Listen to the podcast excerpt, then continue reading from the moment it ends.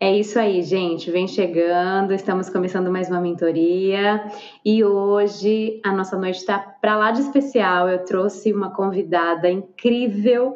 Eu estudei com ela na Sociedade Brasileira de PNL, a Marcele Rios, e a gente vai falar aqui sobre crenças. Vamos falar sobre os ambientes que impedem o nosso crescimento, a nossa evolução, nossa mudança. Vamos falar sobre tomada de decisões, a importância das nossas pequenas atitudes no nosso dia a dia para que a gente tenha mudanças positivas né, e significativas. Ela está aí, está chegando.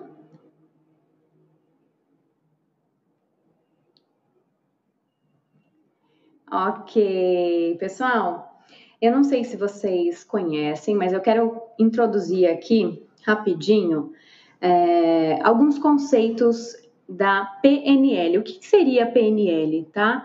Programação neurolinguística é uma forma como o nosso cérebro se comunica, é uma forma como a gente pode reprogramar o nosso cérebro para que ele possa entender e ressignificar diversas atitudes, diversos acontecimentos na nossa vida.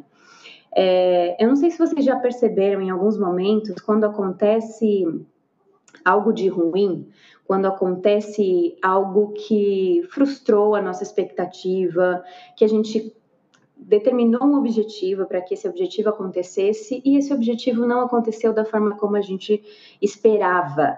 Tudo isso é possível é, é possível a gente ressignificar, é possível a gente trazer novos significados né, através dessa reprogramação. E é disso que a gente vai falar aqui. A gente vai falar da importância dos ambientes, de como a gente pode favorecer, alguns ambientes favorecem, outros ambientes podem prejudicar a companhia, inclusive de, de, de, pessoas. E vamos falar também sobre tomada de decisão, a importância que isso tem na nossa vida. Eu já estou aqui com a minha convidada, Marcele, está me ouvindo? Sim, boa noite, Joy, querida. Bem-vinda. É um prazer enorme ter você aqui comigo, porque já faz uns anos que a gente esteve na mesma sala. Você foi minha instrutora e eu tenho ótimas lembranças é, de como suas orientações foram boas e positivas e fizeram a diferença para mim. Então foi um período assim, foi, foi incrível, um período de mudança, de transformação, de ressignificação na minha vida.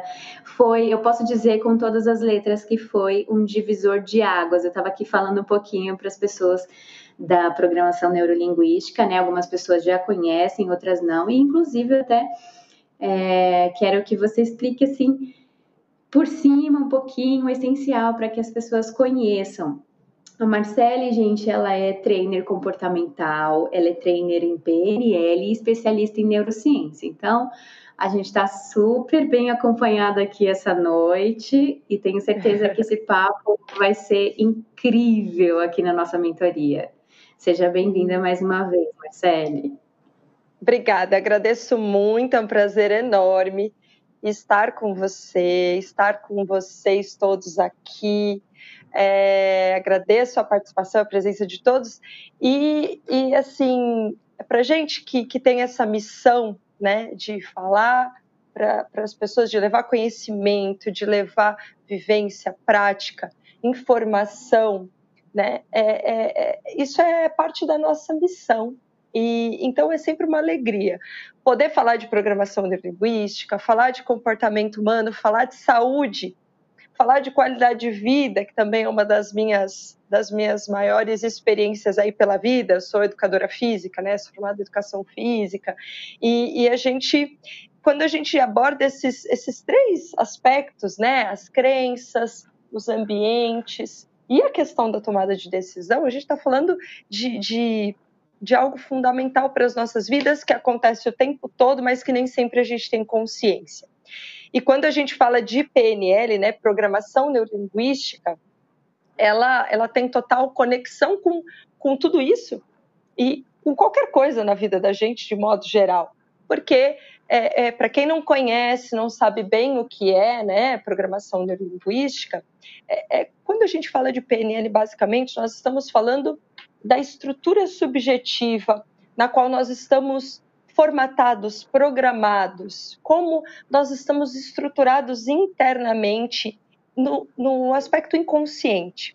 Né? Nós não temos um dimensionamento né, muito claro disso, porque a gente vai uh, operando simplesmente de acordo com os nossos aprendizados, e esses aprendizados arraigados vão tendo maior força né, na nossa vida e fazendo com que a gente é, faça as escolhas que a gente faz, com que a gente viva como a gente está habituado a viver, enfim. Então, PNL, a PNL basicamente é o, é, é o estudo da estrutura subjetiva do ser humano. É entender como é que nós estamos estruturados internamente, inconscientemente, e como que todo esse poder aí determina as coisas que a gente vive, né? Que nem sempre a gente sabe explicar muito bem, né? O que, que a gente está vivendo, por que, que a gente está vivendo. Então, essa estrutura mais é, é, profunda que determina as coisas, as nossas escolhas e os resultados que a gente tem. Esse é um assunto que eu sou apaixonada e é muito, muito bom ter você aqui justamente para reviver isso, para reviver esse assunto e também para dar para as pessoas a oportunidade delas saberem a importância, a importância de tudo isso, né? Porque a maioria das nossas decisões nós não sabemos por que nós tomamos, né? Só depois que a gente toma consciência de tantas atitudes que a gente já está habituado, que a gente faz, o modo como a gente, por exemplo, toma banho, o modo como a gente fecha a porta, o modo como a gente trata as pessoas, são uma, é uma formação de hábitos, né, que vem aí desde a infância, né, essa construção, e aí vem essa repetição, e a, tem coisas que a gente faz e nem sabe o porquê faz, né, então tem, tem essa questão de hábitos muito forte. E aí, para a gente já começar a falar de crenças, né, quando a gente fala de crença, Marcele, a gente está falando do que exatamente? Vamos pensar assim, que sabe tudo que a gente vive hoje, os resultados do que a gente tem, é, tudo que a gente tem hoje, né, como estrutura de vida, como forma de pensar, aquilo que a gente acredita que é o certo, que é o errado, os nossos posicionamentos né, diante da vida, a nossa percepção do mundo, tudo isso está embasado nas nossas crenças, naquilo que a gente acredita profundamente. Aí tem muita gente que tem dúvida, né? Fala assim, mas é crença, é religião? A religião pode estar dentro, né? Disso, né? Das crenças que nós temos, mas a gente fala algo de muito amplo, né? Com relação às crenças, pelo seguinte: é, é, tudo que nós aprendemos, principalmente no primeiro setênio de vida, nos primeiros sete anos da nossa, da nossa vida nesse mundo, é, é, foi estruturado internamente, foi absorvido por nós, né? de acordo com a nossa personalidade, de acordo com a nossa percepção, com as informações que a gente foi recebendo, tudo isso foi se estruturando de forma que as nossas crenças mais profundas, né, elas são muito inconscientes as que, e são as que mais determinam as nossas ações, os nossos comportamentos, as competências que a gente tem, os nossos filtros perceptuais. Ou seja, eu vou dar um exemplo um pouco mais prático. É, muitas vezes você interage com alguém no seu dia a dia de trabalho que já há algum tempo você se considera uma pessoa muito parecida com, com, aquela, com aquela com quem você convive, a colega de trabalho, tem afinidades e tudo mais, mas de repente acontece uma situação e você percebe que você tem uma reação e a outra pessoa tem uma reação totalmente diferente. E aí, nesse momento, a gente consegue entender um pouquinho, né, essa questão de filtros. Os nossos filtros, eles estão eles são originados nas nossas crenças. Então, muitas vezes acontece uma determinada situação ali no local de trabalho com duas pessoas que convivem, são afinadas, têm um perfil comportamental super parecido, mas a pessoa A reage de uma forma e a pessoa B é, reage de uma uma forma completamente diferente. Por exemplo, irmãos gêmeos, né? Às vezes acontece do pai ou a mãe darem uma bela bronca e um, um, um deles cair na risada e o outro começar a chorar. Então, é, é, percebe como a gente tem reações diferentes e essas reações diferentes têm a ver com os significados que a gente vai atribuindo para as coisas que estão acontecendo na nossa vida e esses significados têm origem naquilo que profundamente a gente acredita. Tem crenças que são mais é, superficiais, vamos dizer assim, que a gente tem maior consciência? Tem. Tem crenças que a gente é, é, até fala né, no, no nosso dia a dia. Basicamente, os nossos conteúdos linguísticos eles estão recheados das nossas programações, das nossas crenças. Né? Então, é, esse é um tema super profundo, mas vamos entender que todo o nosso alicerce né, é comportamental, de identidade, de capacidade e das, de todas as nossas escolhas tem relação íntima com as nossas crenças. E você falou que nesses primeiros sete anos são os, os sete anos assim bem, é bem importante essa fase, é onde marca de fato, mas a gente vai construindo crenças, né, depois disso. Eu até, eu acho que eu tenho um exemplo que, sei lá, por exemplo, você me corrige se eu estiver errada. É, a gente pode chamar de crença, por exemplo, uma mulher que hum, já treinou, por exemplo, fez, é, falou que ia treinar em um período de três meses, e aí ela treinou três meses e ela não conseguiu ter o resultado que ela queria, então ela não quer voltar a treinar porque ela acredita que não vai ter mais, ela já fez isso, não vai ter resultado, porque ela já tentou uma vez, já tentou duas vezes e agora ela desistiu, ela não acredita mais que ela pode ter algum tipo de resultado. Faz Isso. sentido? O, o, faz, faz sentido. Faz sentido. Aí essa é uma crença que ela é mais acessível, né? Como ela tem é, uma estrutura bem bem determinante com relação ao tempo. Eu me lembro que já fui, já tentei é, treinar, é, fazer um processo de reeducação alimentar, é, qualquer coisa que seja, e eu não consegui, eu não, não obtive o sucesso que eu esperava, né? A expectativa que, que eu projetei, eu não tive o resultado que eu gostaria de ter.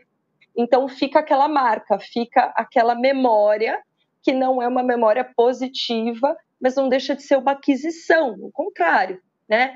É, é uma aquisição para o meu sistema né, para informações meu cérebro com relação à minha competência em fazer e ter sucesso ou fazer e não ter sucesso. Então, quando eu tenho um exemplo assim, já fiz e não rolou, não deu certo, eu fico com essa informação aqui me modulando internamente.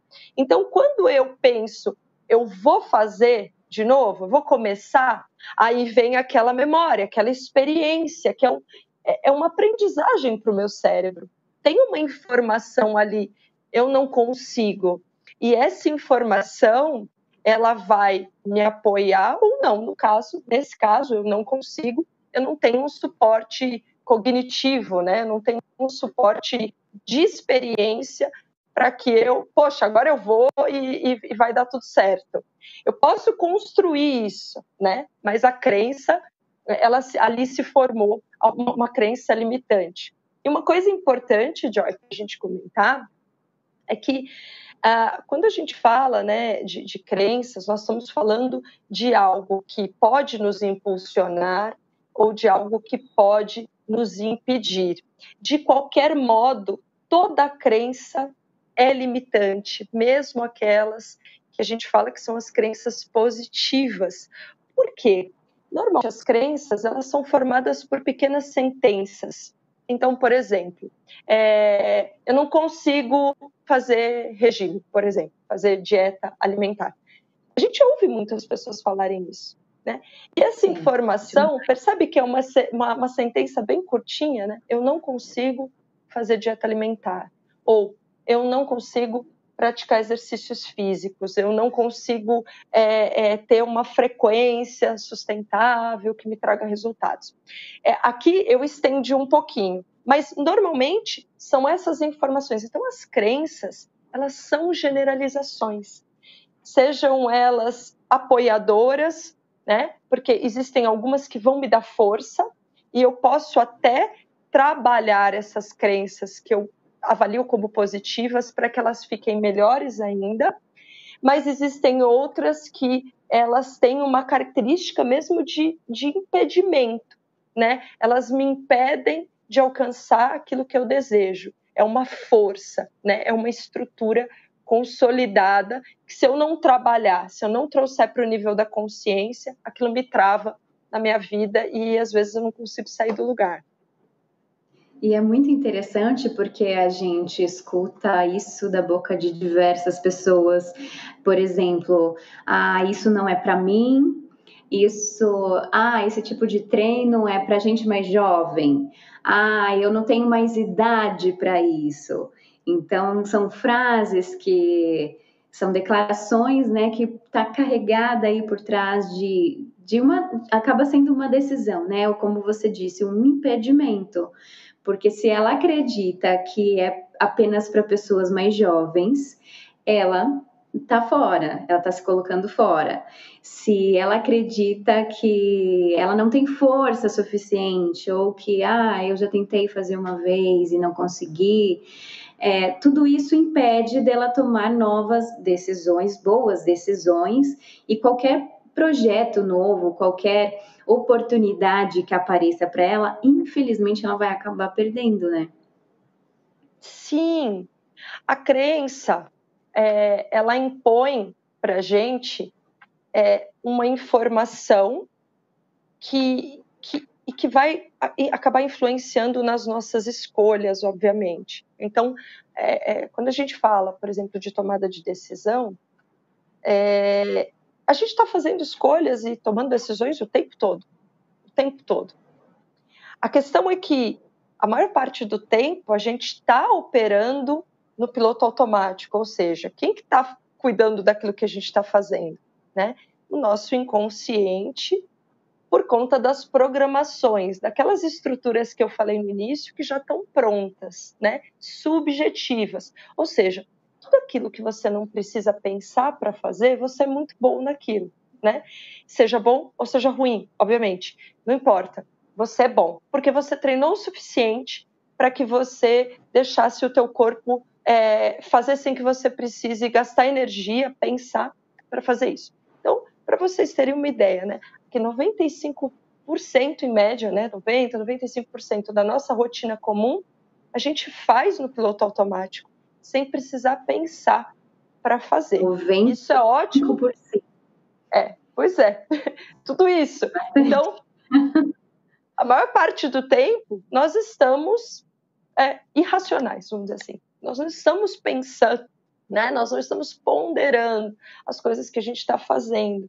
Então, é, é, por isso que hoje se fala muito da tomada de consciência, né? Da atenção, né? De você estar presente para que você tenha uma maior percepção do que está acontecendo, de como você está processando, o que você está pensando. Né?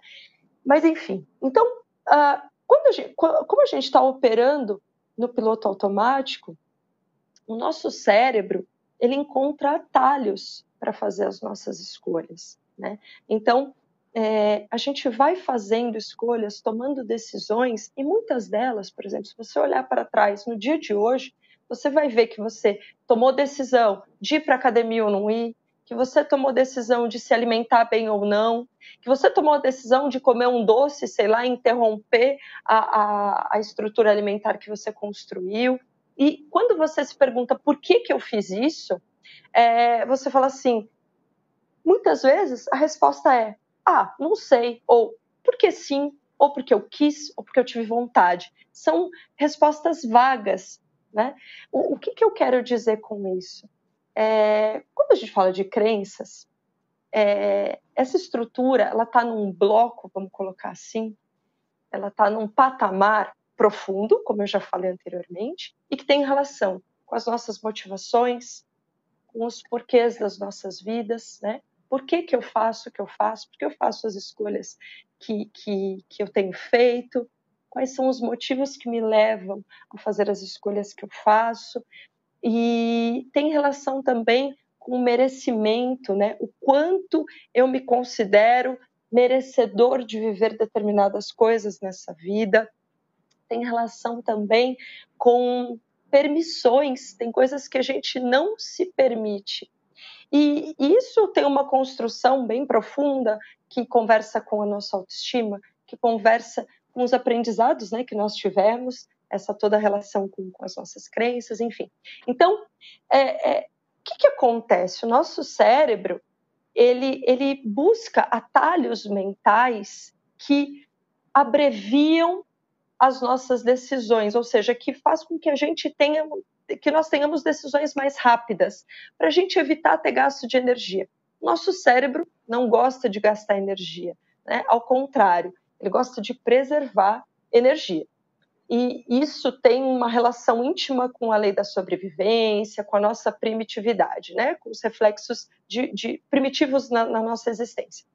Então, uh, quando você é, para e começa a ter maior atenção ao que você está pensando, você começa a captar que, às vezes, você está usando muitos atalhos mentais, ou seja, você não está ponderando emocional e racionalmente uma determinada informação e que você não está fazendo as melhores escolhas para sua vida. E aí fica mais fácil a gente entrar num processo de vitimismo, né?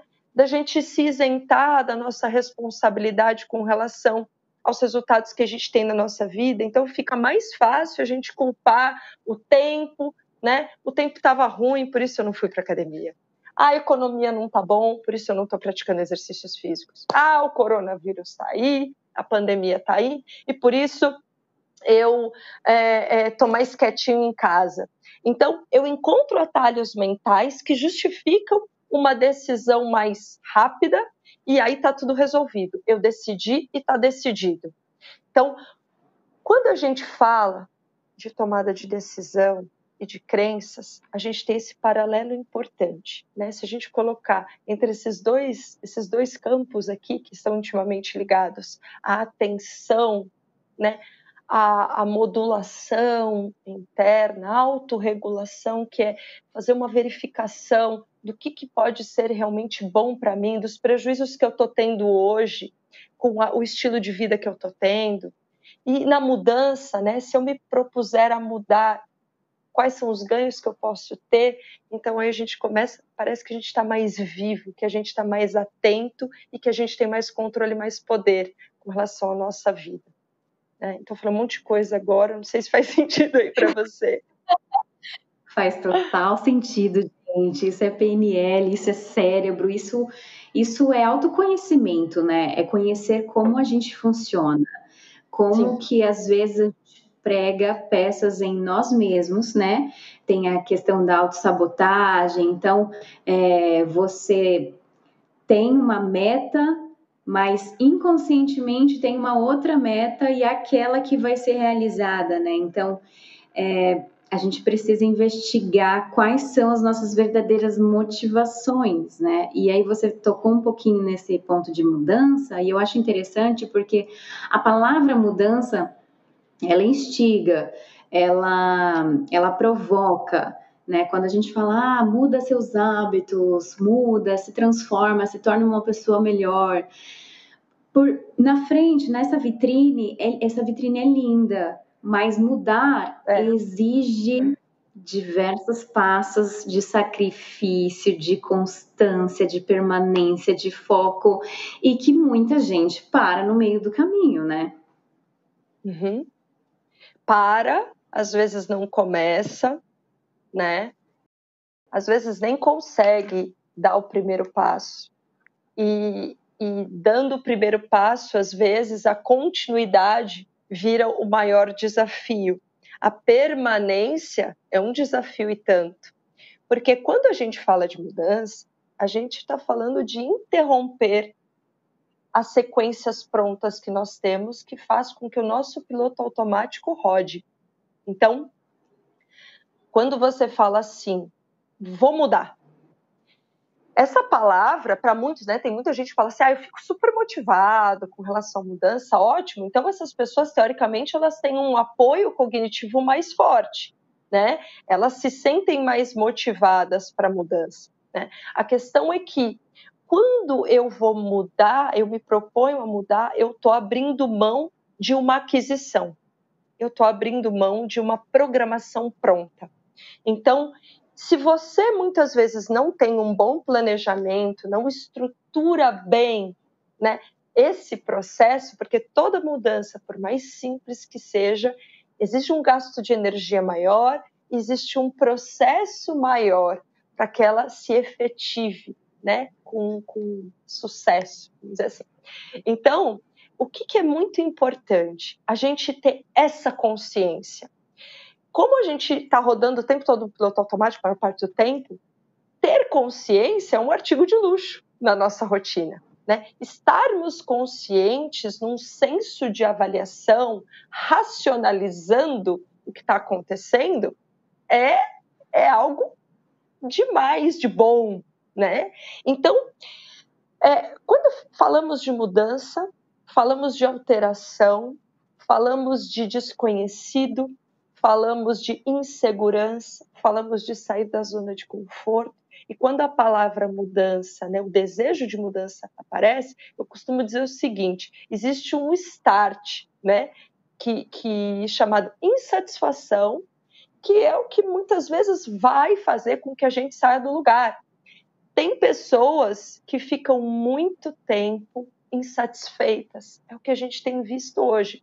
Se você olhar para as pessoas, você vai ver que por detrás é, da maquiagem, por detrás de um comportamento social, tem um olhar triste, tem um olhar às vezes é, sem brilho, tem, às vezes, uma atitude, até uma linguagem até postural, que transmite para a gente uma informação de, de baixa autoestima, de é, até depressão. Então, as pessoas estão adoecendo muito por consequência de um nível de insatisfação, de uma tolerância demasiada com relação à insatisfação.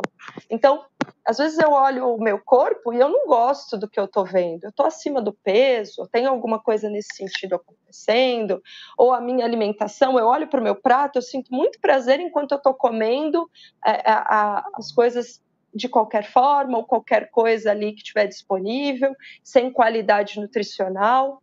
Mas quando eu paro é, é, e depois que passa né, esse prazer imediato, eu falo assim, puxa caramba, hoje, de novo, né, outra vez eu não consegui é, me alimentar bem. Então, parece simples, né? Fala assim, olha, troca, a, a, sei lá, carne gordurosa por um filé de frango grelhado, é, troca o excesso de carboidrato por mais legumes e verduras. Parece simples fazer isso. Mas quando a gente está habituado, né, principalmente o ato alimentar, existe um, uma, uma fixação de informação, né, uma relação estabelecida entre as pessoas e a comida que é um desafio muito grande. Então, quanto é o querer para a mudança? Qual o tamanho da insatisfação, da dor e qual o tamanho do querer para que eu consiga ter um impulso realmente que me leve à mudança? É? E, e, então, assim, é, mudar é lindo, é como você falou. É lindo falar, vamos mudar, olha, você tem que mudar, eu tenho que mudar. Agora eu quero saber quando é que isso vai acontecer. Eu quero saber quando é que eu vou ter uma atitude, quando é que eu vou me levar a sério e vou fazer e vou cumprir aquilo que eu estou me propondo, aquilo que eu estou falando que vou fazer. Quando é que isso vai acontecer, né?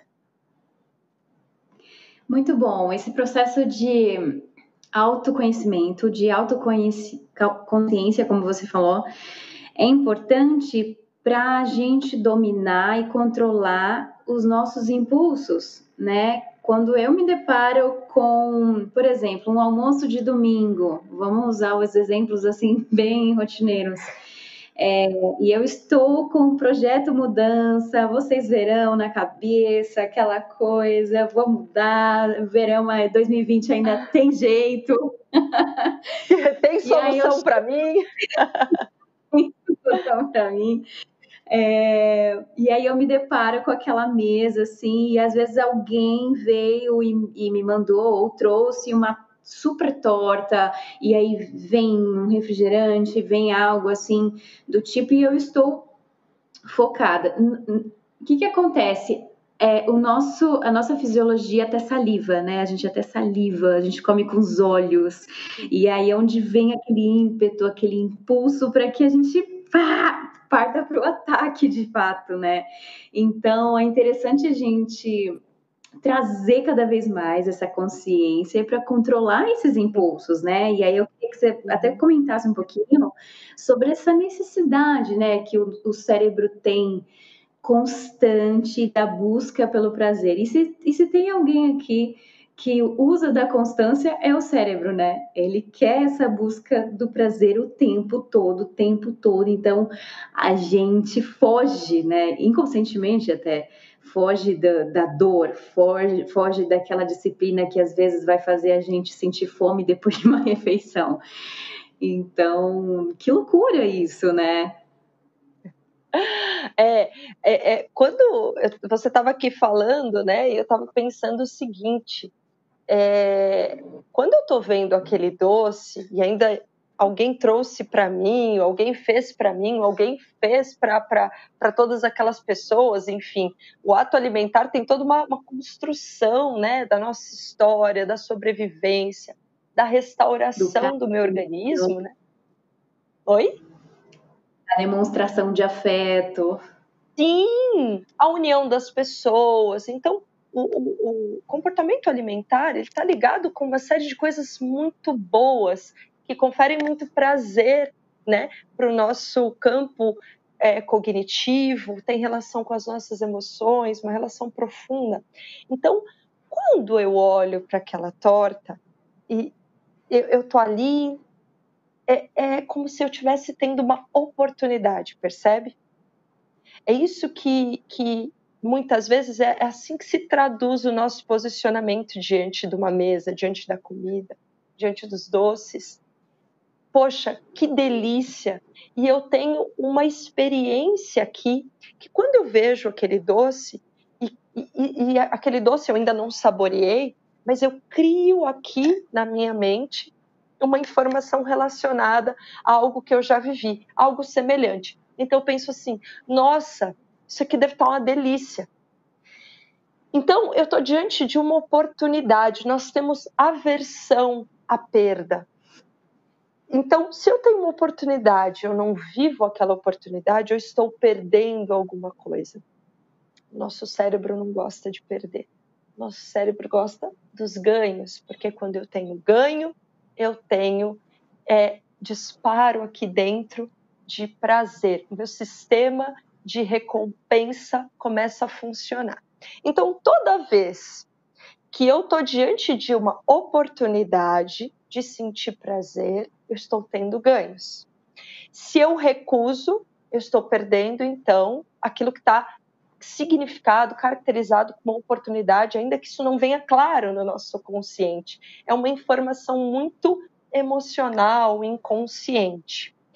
E o meu cérebro sabe que através daquela do, do consumo daquele daquele alimento, eu, eu vou ter prazer, porque eu tenho uma memória, né, que esse elemento aqui na minha frente me remete. Então, caramba, como é que a gente pode perder a oportunidade de sentir prazer? Quando eu estou diante daquela torta maravilhosa, né, que está linda, que deve estar tá uma delícia, eu quero priorizar o prazer.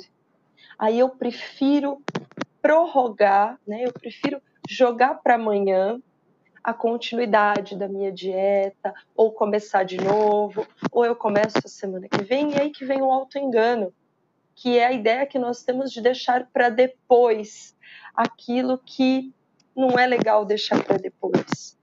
Então tem uma pergunta, né, que eu acho que até já fiz aqui, é, em algum momento, que assim, o quanto eu me levo a sério quando eu me proponho a fazer alguma coisa. O quanto eu estou realmente comprometida com os meus propósitos. O quanto eu quero aquilo que eu digo que eu quero. O quanto eu quero ter um corpo né, é, mais saudável, um corpo mais magro. O quanto realmente eu desejo isso, né? ou quanto isso é só algo que eu construo na minha mente e que eu vou me iludindo com a possibilidade e admirando as pessoas que conseguem, me colocando num posicionamento de incompetência, né? Porque afinal de contas eu já tentei tanto e não consegui, já tentei tantas vezes e não consegui. Então, aquela informação, aquele pano de fundo de incompetência pode ficar muito grande, né? Se você continua tendo esse comportamento, você vai fortalecendo uma conexão neuronal que diz assim: você é fraco, você não consegue, você não se leva a sério. Né? Então, aí, quando a gente fala até da palavra autoconhecimento, a gente pensa o seguinte: eu vou deixar uma pergunta para todos nós refletirmos. Qual que é a qualidade do relacionamento que a gente tem com a gente? Né? Será que nós nos relacionamos bem com, com a gente mesmo? Né?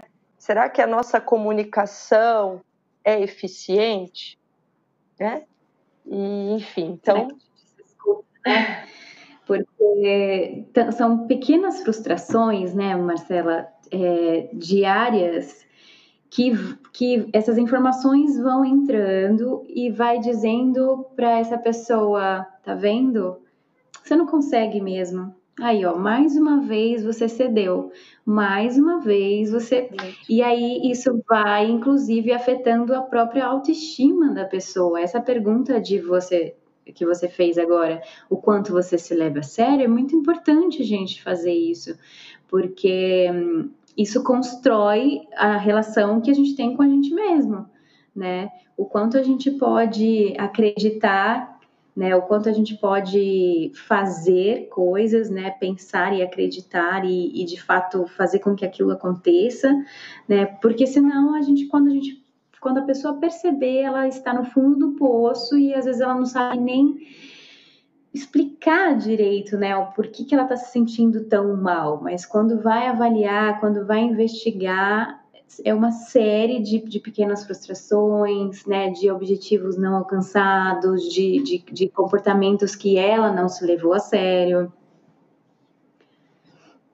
Exatamente. E, e, e assim, né, Joia, é... será que a gente se responsabiliza pela vida da gente?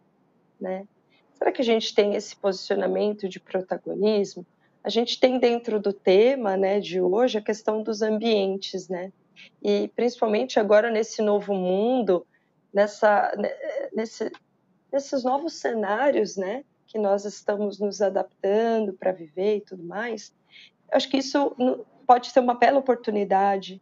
Acho que todo esse, tudo, tudo isso, né, tanta coisa ruim e tal acontecendo, é, qual, qual que é a oportunidade que tudo isso nos traz, né? E quando a gente fala dos ambientes, será que a gente está atento, né, às escolhas que a gente faz, os lugares onde a gente escolhe viver, as pessoas que a gente escolhe interagir, com quem a gente escolhe dividir é, as nossas conversas, a nossa vida de uma forma geral, o quanto a gente está é, entendendo, porque quando a gente fala de ambiente, a gente está falando de informações, várias informações embutidas ali, naquele, contidas naquele espaço. Né? E, e dentro desses ambientes existem pessoas, né? Quem são essas pessoas que estão nos ambientes que eu convivo? Será que eu estou vivendo em ambientes muito hostis? Será, é, será que eu estou interagindo com pessoas que de repente não agregam coisas boas ou reforçam os meus comportamentos tóxicos? Porque às vezes é isso que a gente procura. Né? Eu me sinto menos fracassado se eu me, me, me relacionar, se eu tiver é, contato, se o grupo de pessoas que eu estiver, né, com, com quem eu me relacionar, onde eu estiver inserida, é, tiverem os mesmos pensamentos, os mesmos comportamentos que eu. eu me sinto mais confortável, mais seguro. Então, assim, por exemplo, se eu tenho dificuldades é, de praticar exercícios físicos, de levar um estilo de vida melhor, de, de é, fazer uma, um processo, às vezes, de educação, né? nem reeducação, né? de educação alimentar. É, mas, puxa, não vai. E o grupo de pessoas que, que, que faz parte da minha rotina também tem a mesma coisa, é ótimo, maravilhoso. Por quê? Porque a gente se apoia né, nas nossas é, dificuldades, nos nossos desafios. Então, é, de que fonte será que você está bebendo, né? De onde você, onde você está inserido, te agrada, te apoia, é, qual é a qualidade dos ambientes onde você está, o quanto você cuida dos ambientes onde você vive, porque nós selecionamos informações nos ambientes e são as informações importantes para as nossas vidas, isso é muito individual. Né? Assim como nós interpretamos de forma diferente a, a uma mesma coisa que acontece, é, os nossos filtros como nós falamos no início, eles vão selecionando e captando informações e isso vai se formatando aqui dentro, né? De forma que eu consiga fazer disso algo útil para minha vida, ainda que não seja bom, ainda que não seja aquilo que eu quero. Mas é, é agora eu venho questionar, né? Para a gente refletir e entender o quanto nós temos sido responsáveis nos ambientes onde nós estamos, pela qualidade daquilo que a gente mesmo cuida e das conexões que a gente forma no nosso dia a dia. É, eu acho que falar de crenças, né, e, e tomada de decisão tem essa questão da presença, tem essa questão do ambiente que é muito forte que para vocês terem uma ideia pode disparar ou silenciar né, a nossa genética, a tendência que nós temos, aquilo que a gente traz, que pode gerar determinados prejuízos de saúde para a gente. Então, olha o poder que os ambientes têm nas nossas vidas e nas nossas escolhas. E as referências que estão presentes nos nossos ambientes, são aquelas pessoas que estão ali, as pessoas com quem eu me comunico, com quem eu mais interajo, são muito provavelmente as, as minhas referências. A tendência é nós reproduzirmos os comportamentos daqueles que, que nós temos uma convivência mais assídua. Então, eu acho que, acho que é, é vale né, para o processo de mudança, para as nossas escolhas e para as decisões que a gente toma, a gente avaliar também esse conteúdo ambiente que, por vezes, pode parecer menos importante, mas não é. Mas não é. E é até interessante. É, tem, tem um princípio que eu li no, no livro do Tony Robbins que fala para você buscar parcerias na hora de você firmar um compromisso, né? Na hora de você é, firmar um objetivo. Porque então começou uma dieta, poxa, chama alguém para começar junto com você, não para servir de muleta, mas para te incentivar. Aquele dia que você acordar um pouquinho mais desanimado, aquela pessoa vai te levantar e vice-versa, né? Criar esse compromisso público, criar um compromisso com outra pessoa e realmente ter esse olhar, né? E se preocupar com quem está caminhando ali junto com você, prestar atenção é, no que você está ouvindo, identificar, né, através da escuta, identificar aí quem às vezes deixa uma energia mais negativa, né, quem coloca Sim. aí frases desmotivacionais, para você se afastar de, de fato, né, dessas pessoas, porque isso acaba entrando no nossa, na nossa mente, entrando e, e, e mudando o nosso comportamento, interrompendo atitudes, e às vezes a gente não percebe, né? Às vezes uma pequena frase, alguma afirmação de alguém, alguma crença vinda de fora pode, de fato, interferir naquilo que a gente tinha como foco, tinha como objetivo, né? Influencia, a gente é influenciado o tempo todo, né, pelo ambiente. Nós influenciamos e somos influenciados. E isso que o Tony Robbins ele, ele diz tem relação com um tipo de motivação conhecido como motivação extrínseca, que é a motivação que vem de conteúdos externos que vêm do lado de fora. Então, é, é, essa é uma estratégia, uma estratégia boa, uma estratégia importante e que a gente é importante também ter uma certa atenção a essa estratégia. Eu não sei se você, se vocês que estão aqui com a gente já ouviram falar, por exemplo, ou já passaram por uma situação assim, onde eu estava indo para academia com uma grande amiga ou com um amigo, um marido, e, um estava apoiando o outro estava ótimo. E no primeiro dia que essa pessoa disse que não ia, eu também não fui. E essa pessoa parou de ir, eu não fui nunca mais. Então, o que, Ai, é complicado. É, o que, que isso mostra para a gente? Nós, assim como nós temos a motivação extrínseca, nós temos a motivação intrínseca, que é a mais importante. Né? As duas são, são boas, elas acontecem, nós convivemos com elas, mas o quanto a gente tem é, desenvolvido, né, investido na motivação que vem daqui, onde eu vou sustentar, independente do que esteja acontecendo do lado de fora. Então, quando eu recorro conscientemente né, à motivação extrínseca, a motivação que vem de alguém do lado de fora, como um apoio, é importante a gente lembrar assim: eu, eu estou fazendo isso para que eu consiga dar o primeiro passo, para ter uma, uma alavanca.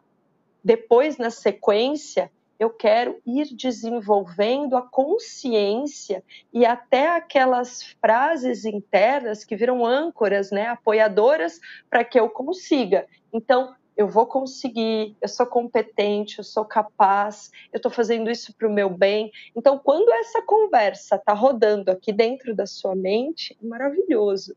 Só que quando você é um tá só apoiar, é um alimento, exatamente. Só que quando você está só apoiado no outro, a tua visão está focada só do lado de fora e não do lado de dentro, que é onde estão as tuas necessidades mais importantes e onde está esse ser individual que é, é você, que é essa, é, é essa unicidade que nós somos, né? É essa, é essa, essa existência, né? Que não tem cópia e que quanto mais a gente se fortalecer internamente, mais nós vamos ter subsídios né, importantes para qualquer processo de mudança, de tomada de decisão. E aí a gente também tem competência para ressignificar aquelas crenças que estão nos bloqueando, que estão impedindo que a gente vá, vá em frente, né? Muito bom. E quando a gente percebe que alguém tem uma motivação intrínseca muito forte, que está convicta. Não é, não é uma delícia você ó, é aquela lixe, ela não vai abrir mão da dieta, esquece, nem vai, nem chama ela para comer hambúrguer, porque ela não vai, gente, a gente já sabe. então, é muito interessante o impacto que isso tem na vida das outras pessoas, quando as pessoas passam a enxergar uma motivação que é interna, uma motivação que está dentro de você e que é tão firme, que é tão convicta, capaz de, de, de transbordar e das pessoas olharem para você e falar: ah, eh, nem, vou, nem vou chamar ela para pizza porque eu sei que ela é muito focada, ela não vai sair da dieta. Então eu lembro assim, eu tenho na minha cabeça algumas pessoas, olha como isso marca, de, de vezes, né, que a pessoa, sei lá, que eu estava saindo do treino e é, poxa, vamos se reunir, a gente já treinou mesmo, já gastou as calorias que precisava, vamos comer alguma coisa. E aí tem pessoas assim que, que são completamente firmadas ali, né? Naquele foco, Sim. naquela motivação, porque é, ela tem um compromisso com ela, em primeiro lugar. Né? Então, Isso. são pessoas que até podem ir, inclusive, para o mesmo lugar que você, vão sentar na mesa e vão permanecer firmes. Eu acho isso incrível. acho e, isso incrível. E assim, a, a, PNL tem, tem um pressuposto que diz assim: é, o, o, que alguém, o que alguém pode fazer, qualquer um pode, né? Se alguém consegue, qualquer um pode conseguir. Então, às vezes, a gente tem uma determinação para não conseguir isso está implícito e a gente nem nota. Então, quando, aí você faz questão de contrariar. Ah, quer saber? Eu como mesmo. Quando eu estou com vontade, eu como mesmo, não estou nem aí. Dá uma cancelada nessa dieta aí, já estou com o saco cheio também, não estou vendo resultado, né? Então, a pessoa, ela usa uma força, até um posicionamento meio radical para dizer, olha, eu tenho força e eu decido, eu faço o que eu quero da minha vida. Sim, você faz, e depois você colhe, né, os frutos daquilo que você tá, das sementes que você está lançando. Você vai sofrer as consequências. Às vezes, um Sim. prazer momentâneo ele custa caro lá na frente. E a pessoa, que é justamente o que você falou, que é super focada, ela tá ali com a atenção dela no objetivo final e não no trabalho no sacrifício que ela tem que fazer para conseguir, é um outro posicionamento, é um posicionamento mais responsável. Ah, é o certo ou errado? Eu não sei. Depende do que você quer, depende de quem você quer se tornar, né? Porque é fácil falar que nós somos isso, aquilo, aquilo outro, mas será que a gente está contente com aquilo que a gente é, com aquilo que a gente vive? Então, será que nós não, não podemos nos tornar pessoas muito melhores do que nós temos sido e melhores para nós mesmos, né? Então, é, é, existe e, e essas pessoas elas ficam marcadas na nossa mente, né? Aquelas que desistem rapidinho e aquelas que são ponta firme, que vão até o fim e que estão comprometidas com seus objetivos. É isso, é isso. Mar, quero te agradecer, o nosso tempo acabou. que pena! Voou, voou, foi muito rápido. Verdade. Tá, muito obrigada. Rebeca, tá na escuta? Encerrou público ou encerrou aqui? Ok, tá bom. Só queria esse aviso da produção. Marcelo, muito obrigada. Esse papo foi enriquecedor, foi muito bom. É muito interessante a gente se conhecer cada vez mais e entender como que o nosso cérebro funciona, como a gente se comporta, o porquê que a gente faz o que a gente faz, né? Essas crenças, os ambientes, como que as nossas decisões, elas acontecem no nosso dia a dia e você contribuiu muito com a nossa mentoria aqui hoje e pode deixar que a gente vai ter um encontro aí em breve presencial. Ótimo, eu adorei, ah. adorei, fico muito feliz. Que bom que, que foi aí importante, né? Espero realmente, de fato, ter podido contribuir com vocês. É um prazer, foi um prazer muito grande. Estou muito feliz de estar aqui com você e com todos, né, que estão aqui com a gente. Ah, muito bom. Que Obrigada, bom. gente. Obrigada. Foi, foi uma alegria mesmo, um prazer. Eu quero também agradecer a todo mundo que estava aqui presente com a gente nessa sexta-feira, que está friozinho aí debaixo da coberta, acompanhando a gente aqui. E eu quero convidar e chamar a atenção para vocês para o evento de lançamento que a gente tem amanhã às 8 da manhã, das 8 às 15 horas, tá? É um evento de lançamento de novos mix da Les Mills, tá bom? Você acompanha os mais detalhes lá no nosso Instagram, Mixplay TV Online, e estaremos ao vivo na plataforma né, do YouTube e na plataforma da própria Mixplay TV. Muito obrigada, gente. Vejo vocês na próxima sexta-feira e aqui na semana que vem nós teremos de novo, né, mentorias assim incríveis com ótimos profissionais, com novos temas. Acompanhe e permaneçam firmes, né, constantes, sempre, né, Marcele? Com certeza. Obrigada a todos. Um abraço grande. É isso, gente. Um beijo. Até. Bom final de semana para todo mundo. Até. Beijo. Tchau, tchau. Beijos.